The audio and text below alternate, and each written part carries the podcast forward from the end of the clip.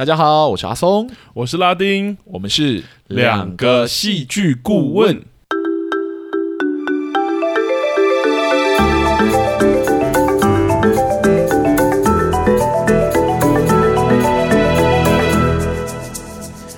大家好，谢谢大家回来收听我们的节目。对，又见面了。又见面了，那我们这边是跟大家提醒一下，如果大家听完有任何的想法，其实都非常欢迎可以到我们的粉砖来私讯我们，跟我们交流哈。我们目前都会回复大家这样。对啊。那如果喜欢我们的节目的话，再麻烦大家帮我们在各大平台帮我们评个分或留个言，这样给我们一点鼓励。谢谢大家，也给我们一些回馈啊，让我们知道大家听完的感受和感觉，对啊，各影集的感觉都可以。蛮希望能听到观众的一些想法的，我们会很开心，我们也都很珍惜，真的是。好，那我们上周聊完泰国电影《就爱断舍离》，我们这周就要来聊泰国的影集了。嗯啊，上一周泰国电影真的算是算在台湾蛮冷门的了。对，但这一次要聊的影集可不太一样哦。嗯，算是在台湾之前有掀起一小波的风潮，甚至不止在台湾呢，好像在世界各国都有掀起一些讨论度。对，其实蛮多地方我我有看到，就是讨论度还算蛮高的这样子。嗯嗯，所以是哪一部呢？สวัสดีค่ะนาโนนะคะฝากตัวด้วยนะคะ是什么意思？这句台词就是这部戏很常出现的一个开场白，这样子。嗯、所以大家知道这一部可能是哪一部了吗？没错，这一部就是之前泰国非常有名的一个名剧《禁忌女孩》，又或者可以直接直译它的名称 “Dec Mai”，就是转学来的孩子。哦，这样，台湾很翻转学来的女生。 啊，转学来的女生也可以啦，因为 deck 是没有分男女的，deck 就是孩子的意思。哇，听我们节目顺便学泰语。对，好了，例行公事，我们这边下面准备开始要爆雷喽，然后开始要发表一些我们很主观的想法了。所以还没看过剧的大家啊，斟酌一下，考虑一下，到底要不要继续听下去。嗯，好，那我们这边还是请拉丁来为我们做一个非常简单的介绍吧。对，那竞技少女或者说转学来的女生呢，她是泰国的校园惊悚的单元剧哦，然后各位有看过，应该真的蛮惊悚的。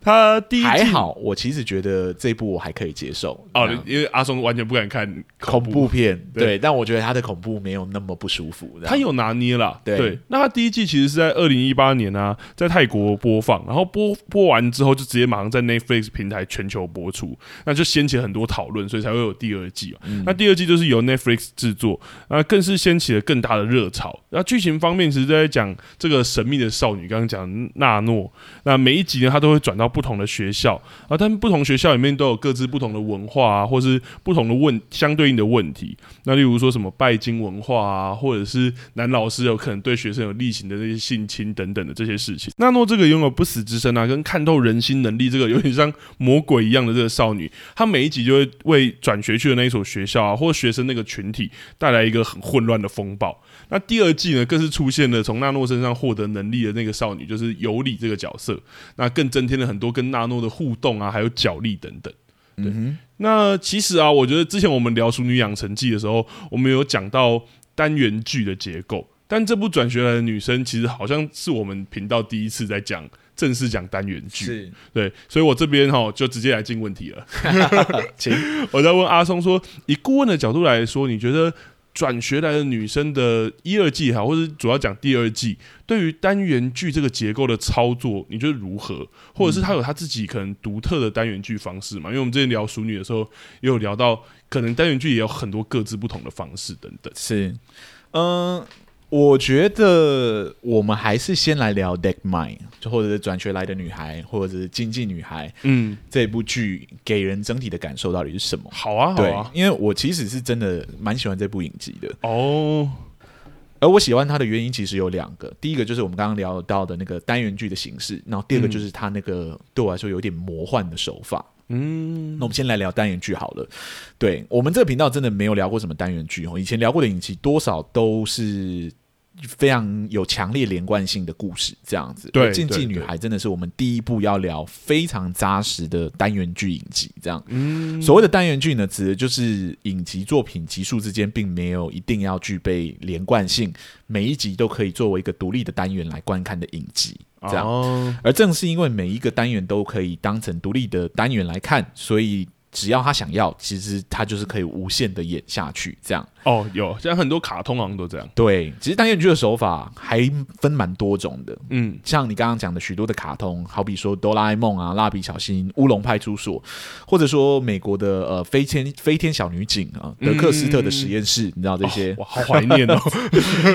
这些卡通啊，它采用的其实就是呃，对我来说，我称之为固定世界观的单元剧手法。意思就是说，这部单元剧的事件永远都发生在同一个世界里面，那角色其实不太会变化，嗯、场景也不太会变化，唯一会变化的就是当天发生在这些角色身上的事件而已。哦，角色本身世界观本身没有变，可是事件不同。好比说哆啦 A 梦，它就是就是一直都发生在哆啦 A 梦家，还有他家附近的所有公园啊，或者是对，那角色也就那几个，偶尔出现一些新角色，也没有什么稀奇，对，只是新。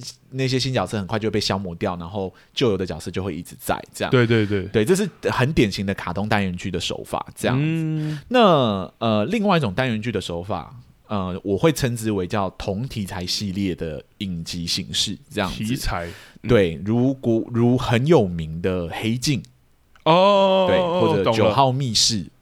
哦，爱死机器人这种，你知道，嗯、每一集其实长得都完全不一样，每一集登的都是完，真的都是完全独立的故事，仅仅透过呃共同相似的主题或者题材串联起来，成为一部系列性的影集。哦，相同的风格或者相同的氛围，好像都有可能，因为像是九号密室，它也就是每一集不一样，但它的脑洞跟翻转可能是很像的。对，哦。那竞技女孩采用的又是另外一种单元剧，哦，还有另外一种，对对，这个单元剧的形式我称之为就是单一元素不变的单元剧形式。那这种形式的特色就是在于每一集都可以有完全不一样的人物世界观或者发生的事情，嗯，讨论的主题也可以完全不一样，但唯有一个单一的元素是永恒不变的哦。对，而在竞技女孩中，那个唯一永恒不变的，其实就是我们的女主角 Nano。懂，因为叫经济女孩或者叫转学来的女生，是就是她。对对对对，那同样采取相似手法创作的，我目前脑中唯一有闪过的，可能就是伊藤润二的副将。然后，对，当然它是漫画了。对，嗯、呃，我想光是以这个形式来说，就是这种单一元素不变的形式来说，我自己就是蛮喜欢的。再加上经济女孩在使用这个手法的时候，其实操作的我我觉得还蛮不错的。嗯，对，所以我对于这整部影集的整体评价。嗯，虽然不会到无可挑剔的程度，是，但整体的观感体验其实是蛮好的哦。对，那这种单一不变的、单一元素不变的特质啊，它要成功，其实就是要看那个单一元素到底操作的如何。这样，懂。换句话说，在 Nano，应该说在竞技女孩，呃，这部剧里面，它的成功与否，就是取决于 Nano 这个角色的塑造是否真的是成功的。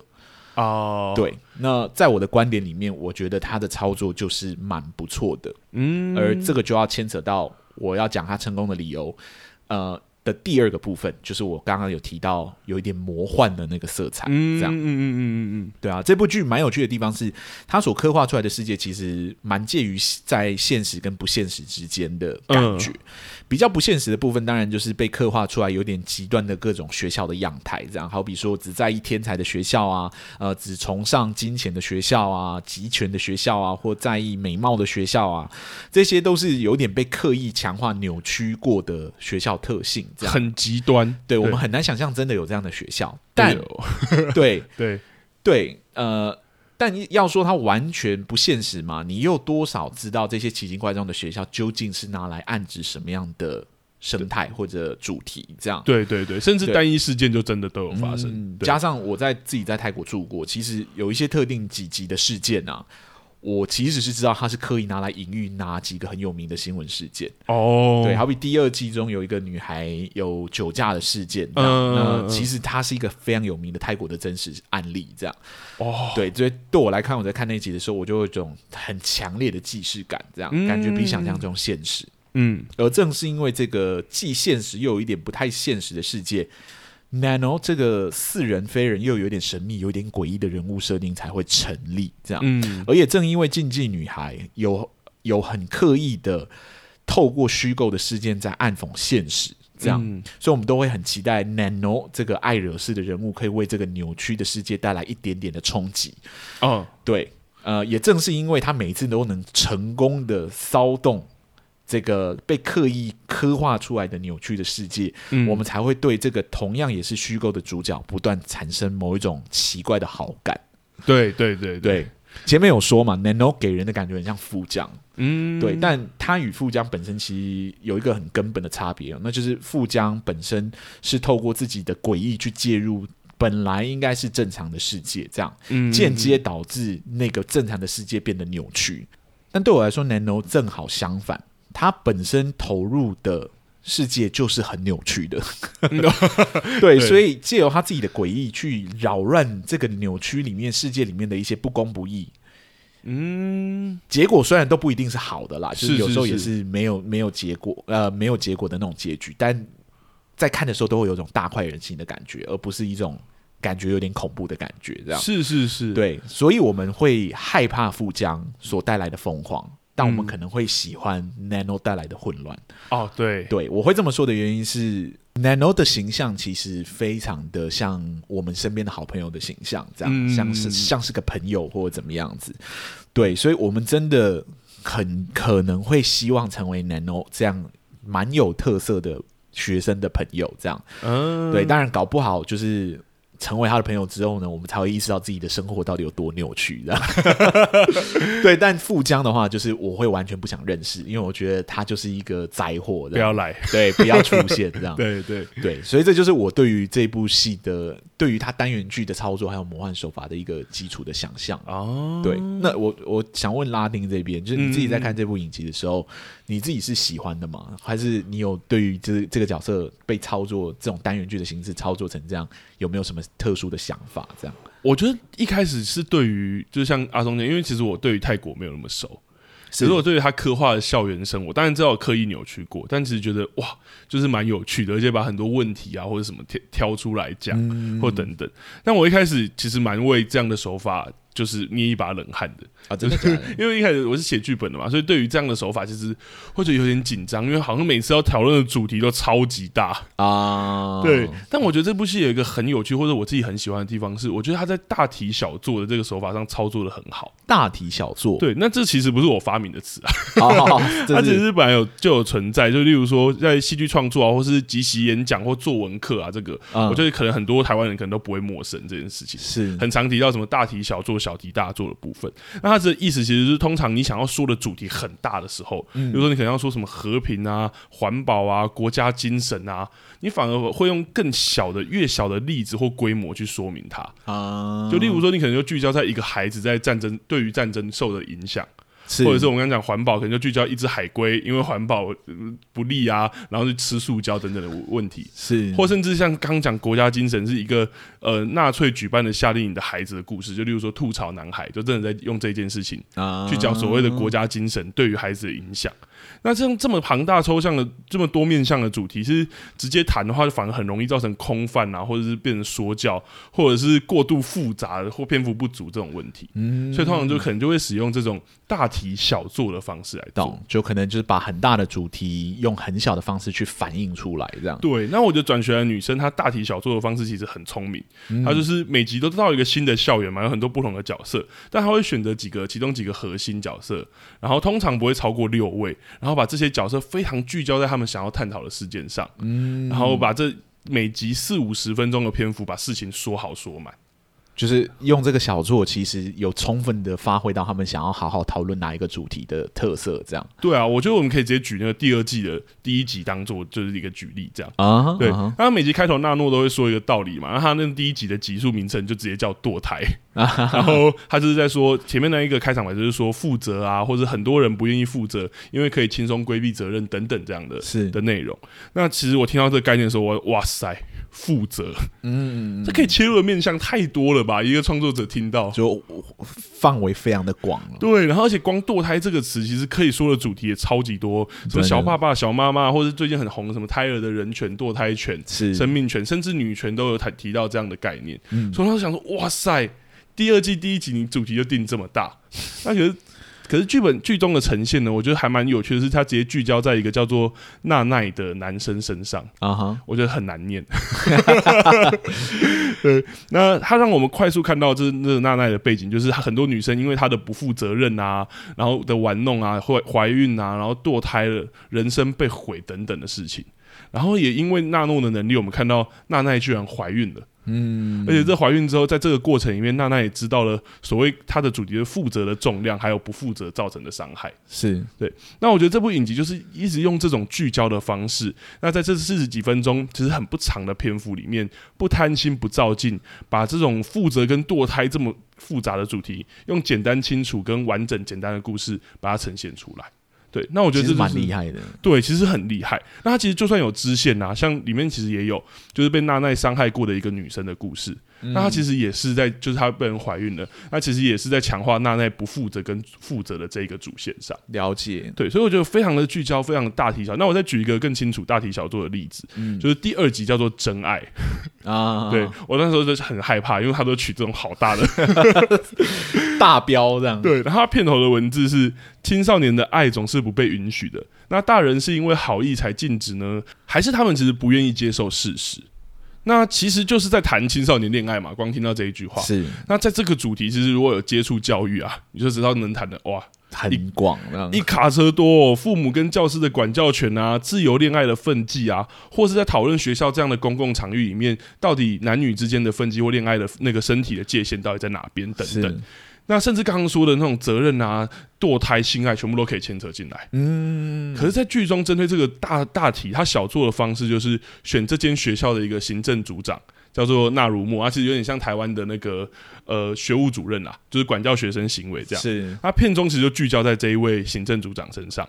就是他拒绝跟男校合并啊，还有用一连串的禁止禁令啊，禁止男女生接触，然后最后走上极端误伤学生，其实都在回应那个片头那个很大的大灾问，就是说大人是不是因为好意才禁止青少年恋爱这样？然后也在过程中，那如墨啊体验到另外一个人理解自己的那种感觉，那种被爱的感觉，然后最后在片尾的时候接受一样是女生的那个行政协协助的老师。对，然后跟他接，甚至跟他接吻，呈现那个片名的真爱。真爱的意思是这个这样。对啊，对啊，我觉得大题小做的好处，其实，在刚刚已经有讲到，就是用聚焦呈现这种小群体人物的方式，通常可以对大题带来更多的联想。嗯，像第二集纳如墨的故事，给我们很多青少年恋爱这个主题的联的一些遐想，我觉得很有趣。对啊，像片头说的那个大人不愿意接受事实的这个事实到底是什么意思？嗯，他用这么小的一个故事，就让我们有很多的猜测，就是可能是呃恋爱有可能会伤害人的这个事实，在这个剧里面有呈现，是或可能是每个人其实都有像纳如墨一样被爱、被理解这个需要的这个事实。那我觉得大题小做的手法，它就是可以让这个故事不那么空泛，然后同时因为故事小，所以对那个大的主题会有遐想跟感受。哇，我觉得真爱，你如果今天出一个这个主题给我。我真的不知道怎么办呢、欸。你对他的评价是很高的、欸，目前听下来的话，啊、所以你是真的觉得这部戏、这部戏操作这个主题大题小做这件事情其实很成功的，对不对？但是，为什么忽然间出现一个但是呢？可是我确实要要想要来讲这个，刚刚你就问了，对，因为我觉得在他第一季的时候，我觉得他操作真的很成功。引人入胜，可是到第二季的时候，不是一二集还蛮成功的吗？对，一二集很成功，可是在后面有些集数，我感觉有一个问题是，我觉得编剧的野心好像变很大，口味变大了，这样。对，因为刚刚听到我们说那个大题小做的方式啊，他为了要这样，他其实重点要放在聚焦。嗯，对。那可是第二季的一些后面的一些集数，我觉得可能编剧想要开始大题大做了，然后就开始产生一些问题。哦、对，我觉得我可以直接进举例啊。来，就是呃，第二季的第四集叫做《有理》，也就是其实就介绍那个我们说后面会出现的角色。是，那他的那个开场白就说，大家都说友情很珍贵，那跨越阶级的友情更是珍贵，但是友谊会带来多大的代价呢？嗯，谈友谊，他要谈友谊，那学生交友真的是很大的主题，我觉得这可以都可以不用讲，甚至金钱关系，他想要谈这个，哇，如果真的在学校工作人听到这个，你可以写一篇论文。对，那剧中也跟着像很前面的集数一样，他选择聚焦在很有趣的角色上，就是有钱的两个女生叫娜娜跟塔布提蒂姆，跟没有钱的尤里。对，然后他们交朋友的关系，然后这段看似正常的友情，其实就是单纯建立在金钱的上下支配这样。是，我觉得也非常清楚，那就是说那很成功啊。对啊，那有什么问题吗？对，但我觉得编剧想说的话太多了，或者是像刚刚阿松讲，他可能想呼应一些真实事件吧。直到后面就有点混乱了。对，因为他就加入了一个性暴力或性支配的主题在里面，也就是这个有钱的娜娜跟塔布蒂姆，他们其实会用去就是找男人去强暴他们的不喜欢的女生啊，或是他们的对手、情敌等等。然后我就开始看到那边，我就很困惑。我想说，这个性暴力这个主题跟跨越阶级的友情有什么关系？对，或是跟友情 关系是什么呢？那而且甚至后面揭露的时候，发现尤里这个被他们用金钱支配的这个朋友，他也是这个性暴力的受害者。嗯，我就开始很困惑，说为什么？我最大的困惑是为什么？编剧是想要呈现说所谓友情的代价吗？就是这个。嗯，性暴力还是编剧想说说，其实跨越阶级的友情是不可能成立的，因为他你就是会被伤害。因为加入了这一些主题，他不聚焦的时候，就会开始产生很多困惑，跟甚至有点让我跟不上，说为什么会这样呈现。懂，对，确实好像有一点大过头了，这样。对，而且在我还在困惑说他要他到底想说什么时候，这一集就这第四集就用大家相继被杀死的 这个剧情就结束，一下一下一个一个被杀掉。对，我想说，哈哈哈哈怎么忽然这么突然这样？对对对，所以我觉得在这么有限的篇，因为我们讲四十一集大概四十几分钟，是这么有限的篇幅，如果使用大题小做的方式，我觉得聚焦几乎是很必要的条件。是，但我觉得可惜的是，第二季其实后面有，我真的有在想说为什么啦。但可能为什么就是我们自己去看资料？对。那我说在戏剧手法上，我觉得后面几集都有类似的问题，像第六集的解放啊，或是最后一集的审判啊等等。嗯，我觉得他前面其实选的角色都还是偏聚焦，可是都会加入很多不是这一个主题的元素，而且是几乎也不是可以帮助他的支线或者什么，嗯，而是真的会让我困惑说，好像像阿松说的，我可能会觉得你好像有你想要影射的东西，是。但像我没有在泰国生活过，我就会真的觉得说。嗯，有点太多了，或是太复杂到我不知道为什么要提这个。我觉得在泰国生活过，也不见得会理解那是什么。对，那那我觉得他就是目前在这种大题小做的操作方式会产生的一个问题，就是其实有时候编剧你反而。我们会说，有时候多不一定是好，对，这个是事实啊。因为我觉得到后面确实有越来越贪心的嫌疑，这样。对啊，因为他想要涵盖内容变多了，然后本质跟他的本质手法没有变，就这个大题小做这个没有变，然后篇幅也没有变的情况下，就会造成真的就变得有点空泛，甚至有些集数会让我有点混乱，嗯、或是我觉得他的目标或者目的很不明等等的危险。是对啊，这大概就是我对于这一部剧的他的手法的感觉。我前面其实蛮喜欢的，尤其第一季。懂，和第二季哇，觉得变得好复杂。我我某程度上是同意的，因为尤里这个角色进来之后，确实让很多事情变得复杂化很多。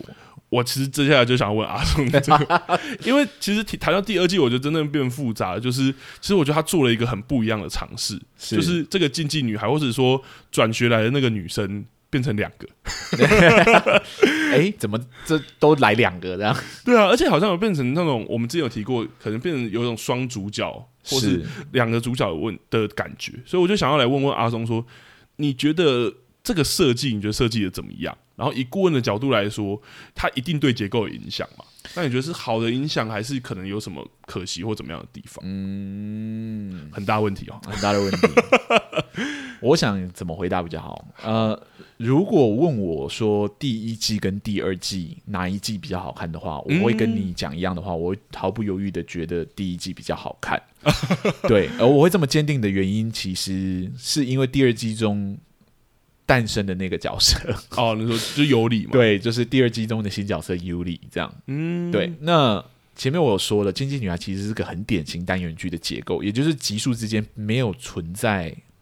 连贯性的必要，对，我觉得是很有趣。第一季甚至你把集数打乱来看也不会有问题。对对对，每一集都是透过女主角 Nano 转学到新的学校嘛，然后开启一个新的主题。嗯、那个唯一不变的只有那个充满色神秘色彩、行为怪异的女孩。对，Nano 这样。对，那就像我之前说的，呃，这种使用单一元素固定的单元剧手法成功与否，其实是来自于对于 Nano 这个主角的刻画是否成功。而第一季里。由于固定的元素其实只有一个，剧组显然有很充裕的空间跟时间去培养观众对于主角 Nano 的某种好感度。嗯，那结果显然是成功的。我们在第一季里确实对 Nano 这个角色可以产生某一个程度的好感。这样，嗯，真的。但这第一季的成功，却也注定了第二季的操作会出现问题。嗯、原因就是因为第二季向我们介绍了另外一个不变的元素，哦、对对，对 就是我前面所提及的尤里。这样，嗯，好。对于像 Nano 这种类型的单元剧，是否适合加入新的不变元素？这一点我觉得是有讨论的空间的。哦，然后任何类型玩久了，都有可能会让观众觉得腻或厌烦。这样，哦、所以尝试要加入一些新的元素，我想是可以适度提升观众的某种新鲜感。这样，嗯，但《竞技女孩》第二季却没有真的成功。我觉得原因有三个。哦，对，哇，那第一个就是我会问说，观众真的腻了吗？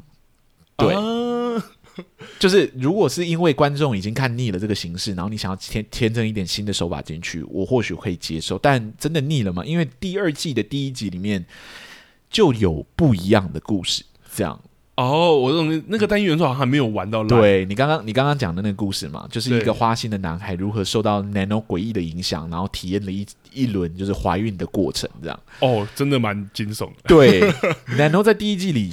他也有这种扭曲现实的能力，但通常他都是发生在这种非自然的力量，其实都是发生在他自己身上。好比说，可以无限的复活啊，伤口会自然疗愈等等。嗯，其实比较少直接影响到现实生活中的其他学生身上。对，不能说完全没有，但真的是是偏少，偏少，而且也没有那么不是不是真的对学生，而是好比对对面墙啊，对对对，对，让一面墙的能力，对对，让一面墙有能力这样子而已。这样那。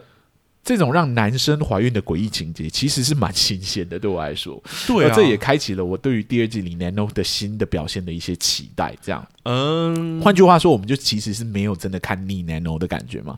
哦，这个小小的设定的改动啊，证实了主角其实还有很大的发展空间。实际上呢，是很让人期待的。嗯，所以在这个前提底下，加入一个新的不变元素，目前感觉其实真的不是很必要。呃，但第二季却还是加入了，对，而那个不变的元素就是尤里，这样。那尤里到底是谁？尤里其实是第二季中，呃，其中一集的普通学生。你刚刚有提到的第四集的第四集的那个一个普通的学生，那因为自己的私欲，最终自食恶果，被淹死在浴缸里面。嗯，对。但由于在浴缸里面吸食到了 Nano 的血液，因此获得重生，然后获得了与 Nano 相同扭曲现实的能力。对。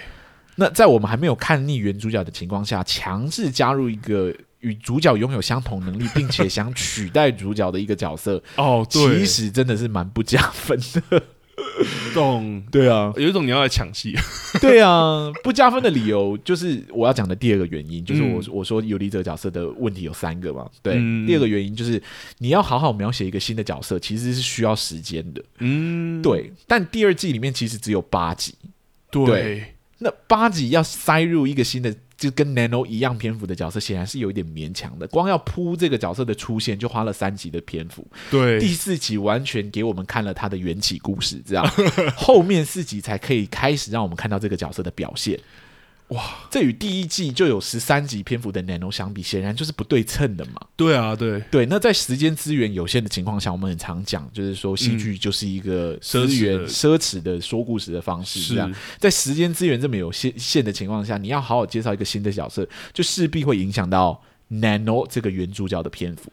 啊，对，更不用说这个新的角色还与这个原角色的性质还如此的相似啊，因为他有同能力啊。对，如果说第一季因为 Nano 呃而喜欢竞技女孩的观众，嗯、多少会为原著角的篇幅减少这件事情觉得有点可惜。有对，直接讲有，那有多少会影响到观看的感受了？但话说回来，如如果尤利这个角色的塑造是成功的，或许观众看久了也会接受这个角色的加入。对，但很显然。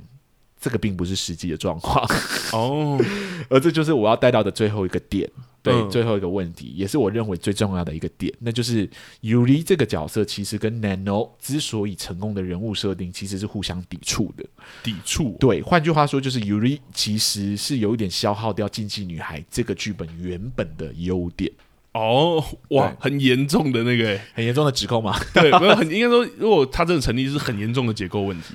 对，这我这边稍微来解释一下好了，就是 Nano 之所以会令人觉得迷人，其实很主要的原因是因为观众喜欢他看他为扭曲的世界带来混乱。哦，对啊，而他所带来的混乱其实并没有带有善恶之分，就是他仿佛就像是一个坏孩子一般，他只是喜欢看人性的扭曲，喜欢挑战各种底线，这样，他并没有刻意要惩戒恶人、保护善人的目的，这样。哦，你这样讲让我想很过瘾。是第一季其实蛮喜欢看的，他他那个笑的表现很诡异，对，他很喜欢看他的那个笑，因为就是一个混乱或一个什么，他只是觉得很有趣，这样、嗯、就是怎么会人性怎么可能扭曲成这样子？嗯，对。那呃，我会这样讲说没有善恶之分，其实是特别可以从第一季的其中一集。讲出来，就是其中第一季其中一集里面是在讲一个随机杀人魔杀到学校的故事。这样，故事的结尾呢，有一个学生在厕所里面被杀，但他被杀的时间，这个杀人魔其实已经被抓起来了。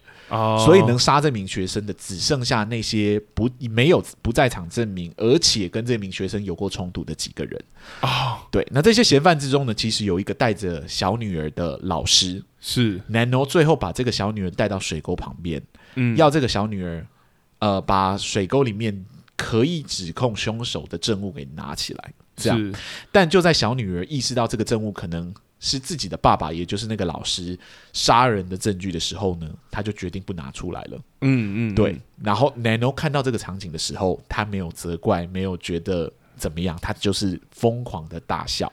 哦，对，他甚至没有去强行介入，说对要拿走这样。最终我们也不知道凶手是谁。嗯，这就是 Nano 的一个很很棒的一个特色，就是他很喜欢看扭曲的事情，懂？对，而我们喜欢看他看的扭曲的事情，原因是因为我们觉得那个世界本来就很扭曲，是是是，对，所以我觉得这一集或许就点出了 Nano 这个角色的特质，这样，嗯，对，他真的只是喜欢玩耍而已，他没有善恶之分。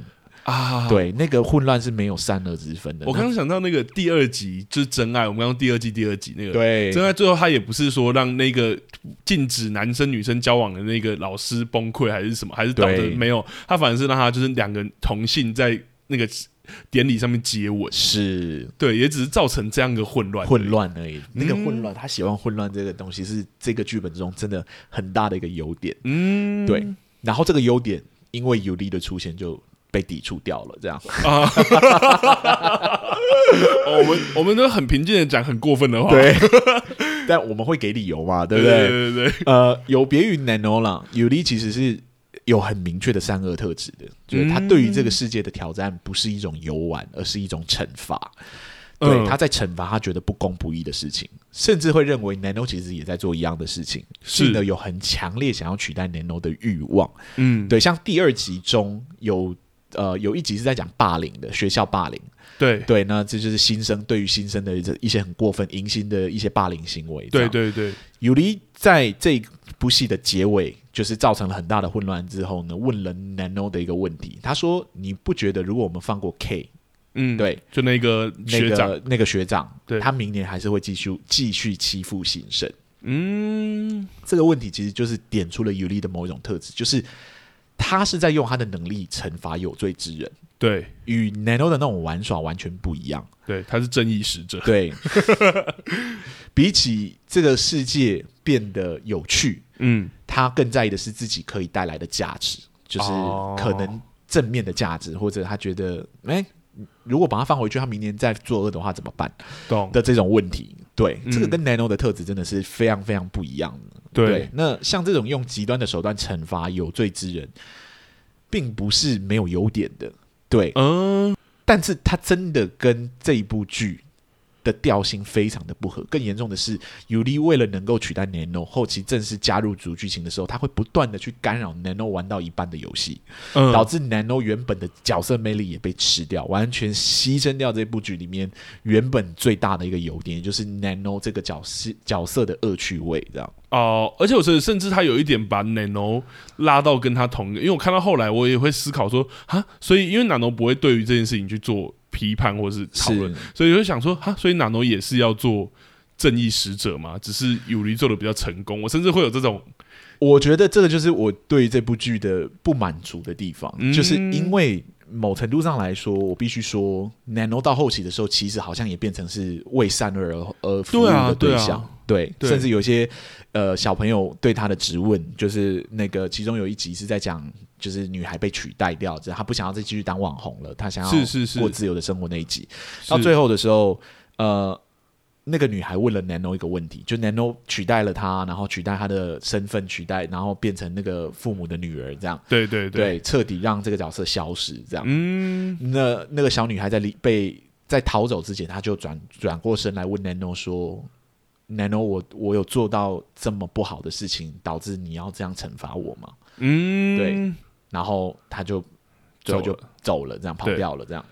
然后 Nano 在这一刻显然是动摇的，是，但对我来说，他没有动摇的理由，就是他第一季里面并不是惩恶的人，对，对他只是单纯觉得这个世界的扭曲，他很有兴趣，这样，嗯，对，但这一刻他的动摇就会让我想说，哦。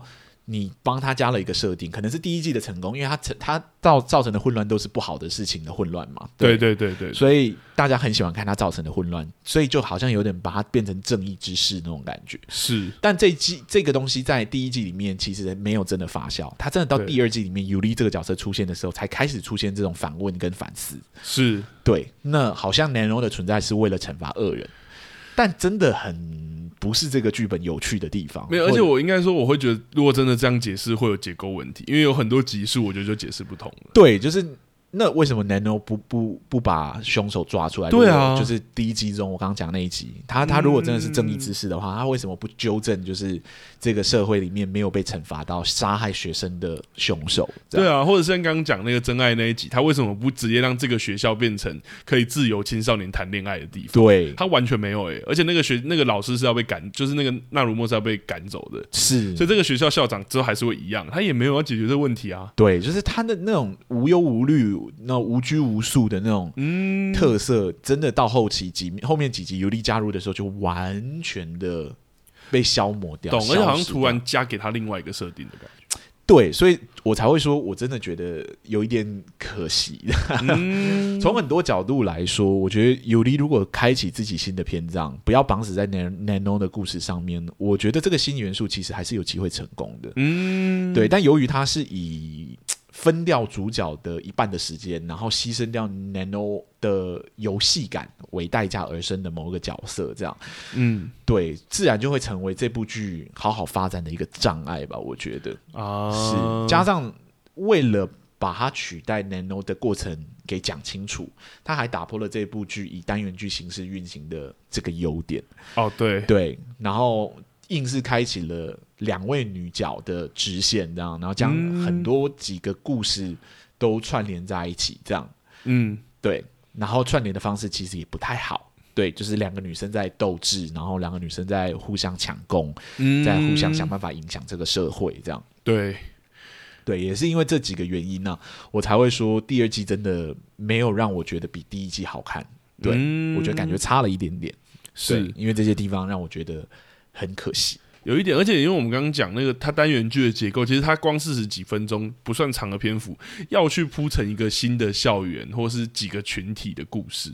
对啊，然后可是我又分一半的篇幅要去讲那那然后又要翻一半的篇幅去讲尤里。其实我觉得后面有几个故事，我都还没有很认识这些角色，他们就被处罚了。对，好像他们。他们被 Nano 跟尤里找上的前提，就是因为他们就是坏人，所以我们接受这个前提就好了，就没有必要再对对，就是没有必要再去看他们到底到底是自食恶果呢，还是怎么样子？嗯，我觉得第二季都有这给我这种啊，有点可，就是我觉得我好像还没有对这个角色有情感。我我说的情感不一定是好的，有可能是对他的愤怒或者对他的什么的时候，好像这个故事就要很快推到下一步了。对。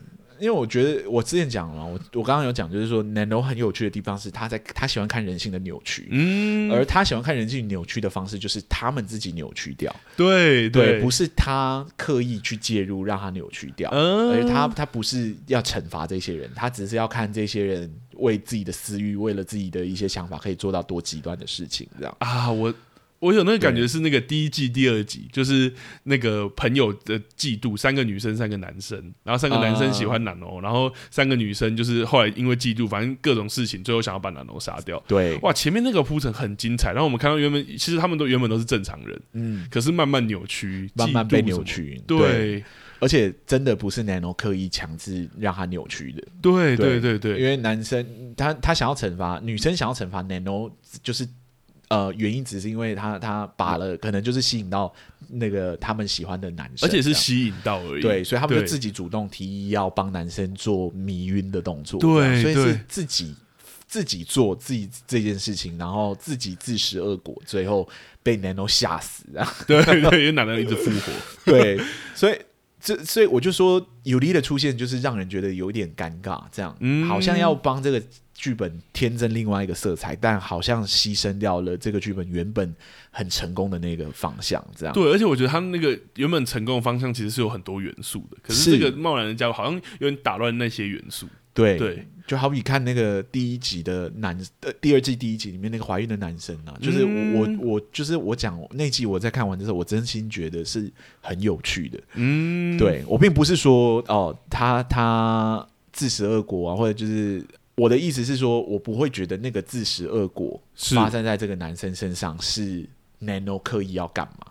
嗯，对，而是 Nano 单纯只是想看他扭曲的表情吧，或者就是去体验这一个过程到底是什么感觉。这样，我对我真的会觉得他好像就是想要看你体验完之后的那个感觉，而不是我要惩罚你。是，然后想要看你体验完之后你自己很崩溃，然后自己他还刻意最后到那个男生的家里面，然后就说哦，没有，我只是来看看你而已。对，嗯，然后就就走了，这样就好像是男生之前对其他女生做过的事情这样。对啊，对啊，对，那这是对这个男生的一个惩罚吗？可能是吧，可能是。对，但对我来说。说呃，那个重那个不是重点，对对对，是 Nano 让这件事情发生很有趣，嗯，他就是想要看看发生这种事的话会怎么样。你站在不一样的立场，你会你会变成怎么样？嗯，对，嗯嗯，哎，那我们差不多聊到这里，应该算是到一个，嗯，到一个段落了。那回到我们应该会一直就是我们之前开启的一个奇怪的传统，然后。我觉得分开来聊好了，第一季跟第二季。对啊，因为我刚才想说，哇，好难哦。两个别觉得，你个别觉得，呃，哪哪个别需要几个戏剧顾问？需要几个戏剧顾问？好啊，我觉得，我觉得第一季不用戏剧顾问啊。对，我觉得原因刚刚很清楚，我觉得他很清楚他自己的结构，跟他有把握每一集的那一个。那那一个氛围，而且整体第一季确实塑造一个很大的氛围。我必须说，第一季不能称称得上是完美，但真的是瑕不掩瑜。对我来说，我看是蛮舒服的。对，一他要要挑硬挑一些缺点，一定有啦。是，甚至每一集你都搞不好都可以。我们就是可以挑缺点的人，但不会啦。如果观感体验是好的，我也不会刻意想要去挑一些奇怪的毛病。这样是啊，是啊。而且我觉得，如果真的用挑毛病的心态看，你当然每一部剧你都可以有。是对。好，第二季，第二季。呃，我觉得要 好好难哦，应该这么说，我觉得他需要两个戏剧顾问。哎呦，这是我们有史以来给过最高的戏剧顾问量。原因是我觉得他在目前的八集的集数跟每一集四五十分钟的篇幅里，是他如果要真的用塞进尤里这个角色的话。他会需要很大的结构的讨论，嗯，尤其在第一季已经有一个很固定结构的情况下，第二季要跟动这个结构，我觉得不是只是加进去而已，它要从必须要真的重新来思考结构的问题。懂，对，所以我觉得会是一个很大的工程，嗯，因为像阿松说，我我不觉得把它加进去是问题，而是它呈现的方式或手法的改变，是。对，我觉得一定是可以加的，但是哇，那个整体的。要改动的方方式，像我们之前也有提过很多。其实，如果真的要把两种不同的结构并置或是穿插，其实是很需要很大量的工作的。像我们之前聊淑淑女的时候，也有聊到。嗯嗯嗯，对啊。那阿松呢？阿松，你觉得第一季的部分？我第一季会给给一样的评价，就是我觉得他需要领个戏剧顾问，他他自己操作的蛮好的，对对，而且我觉得很有特色，不能说虽然不能说是完美，但那个特色是强烈的，懂？他至少完成他想要强是，这就我对泰国的电影然后影集其实蛮喜欢的一个地方，就是你看的你会发现他们的文化创作出来的东西很有他们自己的特质。哎，这两这两集真的是哇！对是一个给我的很大的，可以说。不行，我刚刚 差点讲很政治不正确，但我确实觉得之前有人会用“美食破处”这个词嘛啊，但我确实有类似的感觉，就是我觉得开启我一个新的视野。嗯，我我确实有觉得，如果大家看完这两部的话，会对泰国的其他作品有兴趣，嗯，我也会建议大家去看。但我马上就要回来问，那第二季的部分，第二季哦，我真心觉得我我也会想给到两个。哦，对。因为那我们加起来四个是不是？他他需要的戏剧顾问蛮多的。我我我觉得他需要到两个的原因，是因为他他的问题不是单一的。嗯，对，就是他对于素材的选择以及如何加入另外一个新的长篇幅的角色，我觉得他是需要更紧密的去思考，更严谨的去思考怎么操作才会成功。嗯，因为呃，我有看过呃有利的评价，就是很多观众的评价，其实。观众真的很不喜欢这个角色哦。Oh, 对，如果只是要加入一个新的角色，你起码要让这个角色是讨喜的。是，对，是那不不是说他会破坏女主女主角的游戏，就会让他不好看。嗯，对，是有机会好看的，只是目前他介入的方式是吸收掉原本的一些很很有魅力的地方，然后增加了一些很奇怪的元素进去，这样。懂懂。那另外一个就是呃。我第二个戏剧顾问可能需要做，就是怎么铺排每一集讨论议题的方式。就是刚刚你讲大题小做、小题大做，嗯、好像最后变成大题大做的这个状况。懂？我确实觉得他需要另外一个戏剧顾问，可以去帮他把持住，说怎么谈一些议题的方式，用更小的方式去谈才才好。或者是他更想要的方式，对，后来觉得他好像有点 什么都想要，对，对，就是他好像显然贪心了，必须有一个戏剧顾问出来制止他说：“你这样子就是四不像哦，对你这样就是什么都没有讲到哦。”然后，对，我们就是这么讨厌的角色，对，没有，我们就是一个提醒啊。我觉得戏剧顾问有时候真的就是有点像是告诉你说结果会如何，是对。好，那我们今天两个戏剧顾问录到这里算是告一个段落了，对，那但我们要来。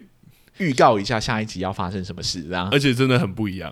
对，因为我们接下来要进行到的地点是韩国，对，我们准备要进军韩国了。那聊到韩国，就不能不聊最近韩国非常红的一部影集。对，甚至应该说它红了好段一段时间，但我们好像又没有搭上那个热潮。对，算了啦，没搭上就没搭上，我们我们就当聊天就好，这样。对对对对对，是。所以我们要聊《鱿鱼游戏》这部作品。Yes，《鱿鱼游戏》，而且这一次我们还有。一个比较不一样的东西要给大家，这样对，就是我们第一次要跟别人 feat 了。Yeah，我们邀请了另外一个 podcaster，这样、嗯、他自己也是个 YouTuber，这样，对，然后他叫叉叉 Y。对，我们之前其实有跟他 feat 过，我们有跟他 feat 过。大家如果有兴趣，可以去听那一集，就是有关于那个 AV 帝王的故事，这样。嗯，对。那他的评论风格比我们轻松很多啦。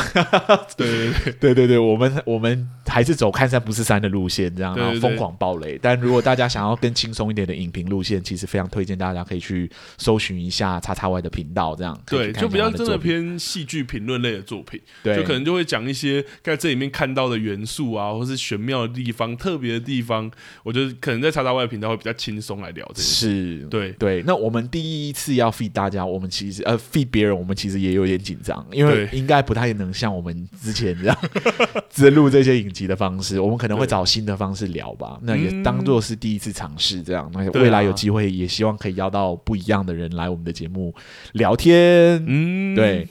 好，那我们今天两个戏剧顾问的节目就到这里了。如果你喜欢我们这一集的节目的话，欢迎到各大平台帮我们评分、按赞、留言，或者呃，你如果有事情想要问我们，或想要给我们一些评价、私讯我们的话，都欢迎到粉呃 FB 粉专或 IG 里面直接用私讯的方式私讯我们，我们这边都会回复你们哦。对，会给我们很大的影响。然后我觉得有时候好，就是有一些观众给我们回馈，我们真的也都很珍惜。是我们不断的在说这件事情，非常谢谢大家，真的。对。好，那我们今天两个戏剧顾问的节目就到这里了，大家拜拜，拜拜，下一周见喽，再见。